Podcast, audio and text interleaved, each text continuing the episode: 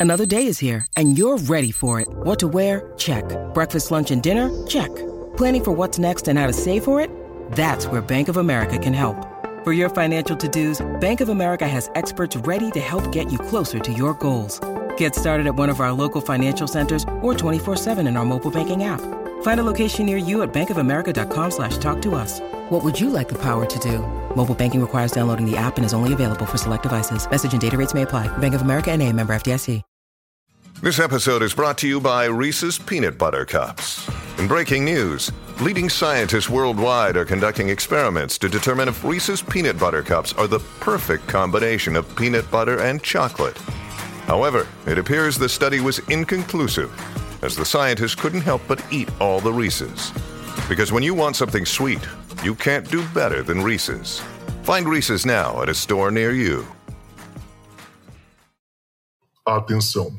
Este podcast pode conter representações de cenas que algumas pessoas podem achar perturbadoras e alarmantes. Os conteúdos aqui representados são responsabilidade de seus próprios autores.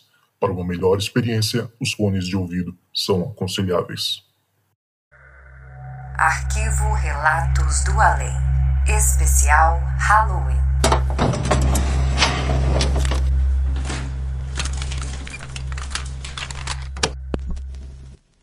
Oi, me chamo José Antônio Bastazini Rigo.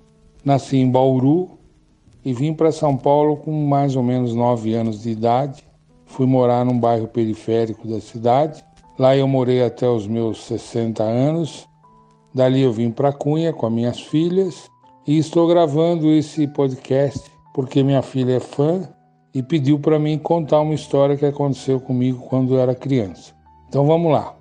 A noite era normal, uma noite simples, de um dia qualquer da semana, de um dia qualquer de mês, mesmo porque a gente não, a maioria não estudava, não fazia nada na vida, então a gente não conta muito tempo. E era uma noite calma. Por que noite? Porque à noite a gente não tinha TV e ficava na rua até tarde jogando bola, fazendo festa.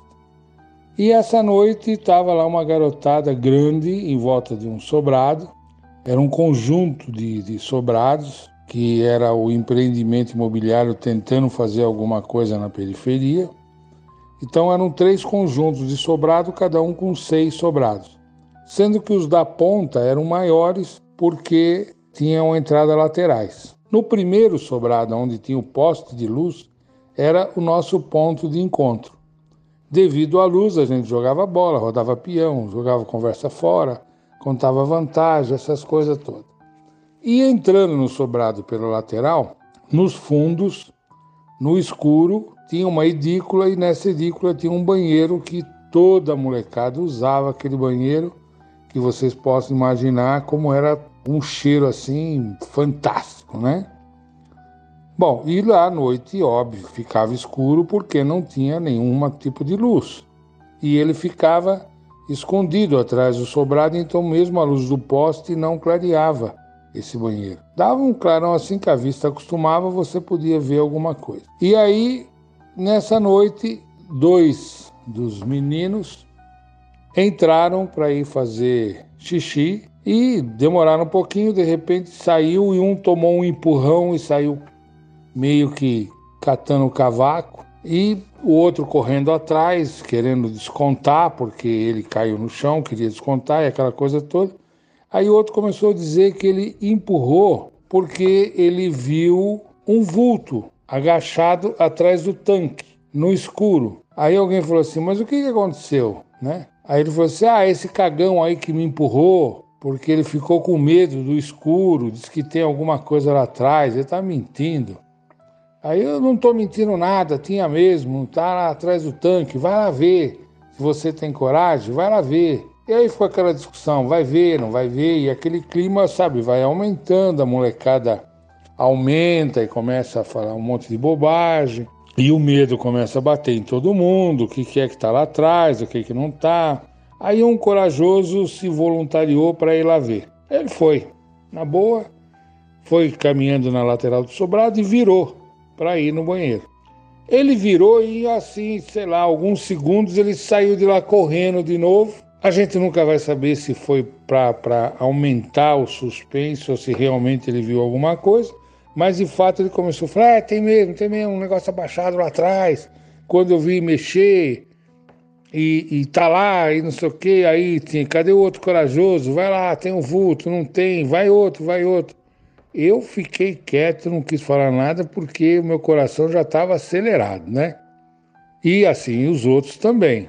O futebolzinho que estava rolando ali parou, todo mundo veio, aí foi outro valentão lá, entrou, saiu correndo também.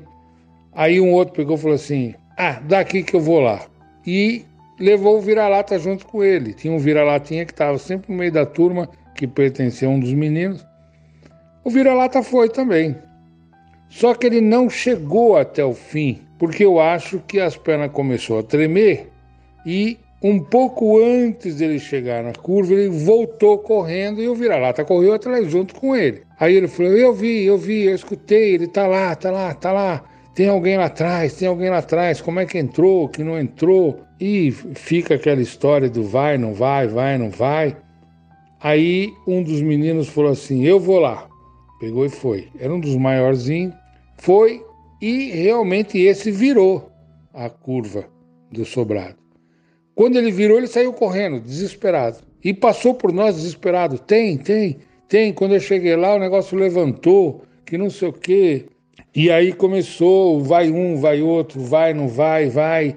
E o medo foi aumentando, e, e outros que não tinham tanto medo ficavam fazendo galhofa, tirando sarro. Aí um outro falou assim: eu vi, é o Saci que está lá atrás, né? Eu vi porque quando eu virei, ele deu uma puxada e acendeu o cachimbo dele, né? Aí o outro falou, ah, então eu vou lá, vou tirar o cachimbo dele, vou tirar o chapéu, vou tirar não sei o quê. Aí ele pegou e falou assim pro vira-lata, vem comigo, vamos comigo. E o cachorrinho foi.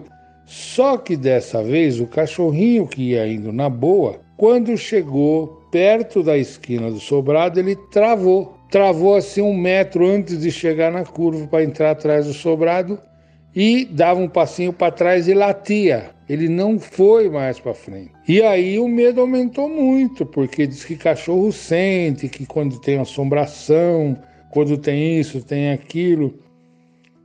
O menino, ao invés de voltar, catou o cachorro no colo e jogou o cachorro para frente como que o cachorro ficasse de frente com aquele tanque que estava lá no escuro. O cachorro começou a grunir que não maluco e saiu em disparada com o rabo enfiado no meio das pernas, passou pela gente e não parou, foi embora, sumiu, não voltou mais.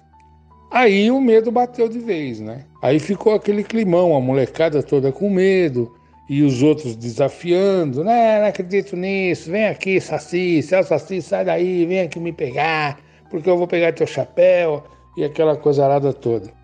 E a noite tranquila, sem nenhum vento, sem absolutamente nada, de repente começou a ventar. E um vento forte vindo do nada. Um vento forte na rua e no sobrado que começou a levantar poeira do chão, levantar lixo, papel que estava no chão começou a voar, sabe? E aí o negócio começou a apavorar, ficar com medo, porque, espera aí, Saci é o que movimenta o vento, aquela história toda do folclore. E, e dizia assim, vai lá ver, vai lá ver, vai, não vai, vai, não vai. E o medo foi aumentando, a tensão foi aumentando. Aqueles que eram os que desafiavam já não estavam tão desafiadores assim, porque já estavam com medo também. Agora já não tinha mais nenhum valentão que se arriscasse a entrar, não chegar nem na metade, porque o vento era muito forte, vindo do nada. E aí o pessoal começou a se sair um para um lado, outro para o outro, quer dizer, aquela turma de, sei lá, de 20, 25 meninos começou a esvaziar e eu e mais dois ou três amigos estávamos com um amigo que morava em frente ao sobrado. Então a gente falou, bom, qualquer negócio a gente atravessa a rua e entra em casa, né? Os cagão. Aí saiu de trás daquele sobrado, da onde era o banheiro, um roda-moinho baixinho coisa no chão, vento batendo, rodando, rodando, rodando, rodando. Só que esse roda-moinho começou a ganhar proporção, ele começou a aumentar, aumentar, aumentar, aumentar, aumentar. Daí a pouco ele estava quase da altura do sobrado. E ele ficava ali, parado naquele lugar. De repente ele veio para frente. Quando ele veio para frente, a molecada correu toda, não ficou ninguém para olhar, né? Do outro lado da rua que nós corremos, na casa do nosso amigo, a gente viu quando aquele roda-moinho passou um fio, encostou no outro por causa do vento, saiu aquela faísca meio azulada e uma labareda de fogo jogou faísca até o chão e aquele vento rodou ali na frente do sobrado, rodou, rodou e a molecada sumiram todos. Não ficou ninguém para ver o que estava acontecendo. E a gente de dentro da sala da casa do amigo a gente olhava pelo vãozinho da cortina aí aquela o roda-moinho girou, girou, girou e subiu a rua, foi embora. E de repente tudo voltou à calmaria, acabou por nada e assim foi a noite do Saci. A molecada até hoje fala disso e diz: não, era realmente o Saci que estava lá atrás. Ou ele veio de tanto alguém ficar chamando. Né? Então, essa foi a gente apelidou ele de o Saci do Sobrado. Outra época teve o Saci da Fogueira, né? O Saci da Fogueira foi uma noite, a gente era fazia sempre fogueira na, no campinho, né? Onde a gente pegava madeira. E a lei lá era a seguinte: você chegou, tinha que buscar madeira. Chegou o Juca sem madeira, com um chicote na mão. Aí falaram para ele: Juca, vai pegar lenha. Ele falou: vou nada pegou o chicote bateu na fogueira e subiu aquelas fagulhas. Aí um dos meninos falou assim: Ó, oh, para de fazer isso porque essas fagulhas atraem saci. Aí o Juca começou a bater na fagulha com o chicote, dizendo: Vem aqui, saci, que eu vou te dar uma surra de chicote. Você vai apanhar de chicote. E passava o chicote no meio da, daquelas fagulhas que subiam para o céu e ia se apagando. E aí, de repente, o Juca deu um passo para trás e caiu no chão, do nada. Aí ele disse assim: Alguém me deu uma porrada, alguém me deu uma porrada. Quando ele falou isso, todo mundo saiu fora da fogueira, óbvio, né? E, aquela, e antes saía a fagulha porque ele batia o chicote na brasa. Só que ele não estava batendo mais a fagulha, o chicote na brasa e as fagulhas não paravam, não paravam, não paravam, não paravam, não paravam. Bom, conclusão: o Juca saiu se arrastando, correu. Quando a gente viu que aquela fagulha não parava e o vento começou a rodar elas, que não roda moinho, nós também sumimos da fogueira. De longe a gente olhava na noite escura, a gente via a fagulha subindo bem alto. E aí todo mundo foi para casa apavorado, com medo daquele negócio. O que, que aconteceu, o que não aconteceu? Será que era um saci, era o demônio, era isso, era aquilo? No dia seguinte nós fomos lá ver a fogueira. Não tinha acontecido nada, a fogueira estava do mesmo jeito a lenha que a gente juntou estava tudo no cantinho. Só que aí o menino achou o chicote do Juca. Quando achou o chicote do Juca, ele estava todinho feito nó, sabe? Era um nó atrás do outro. E ninguém conseguia desatar aqueles nó, sabe? Então daí assim, quem fez o nó? Foi o Saci. Quem fez isso? Foi o Saci. Quem fez o... Então ali a molecada começou a não mais chamar pelo Saci durante as noites. Porque se ele existe, ele teve lá, com certeza.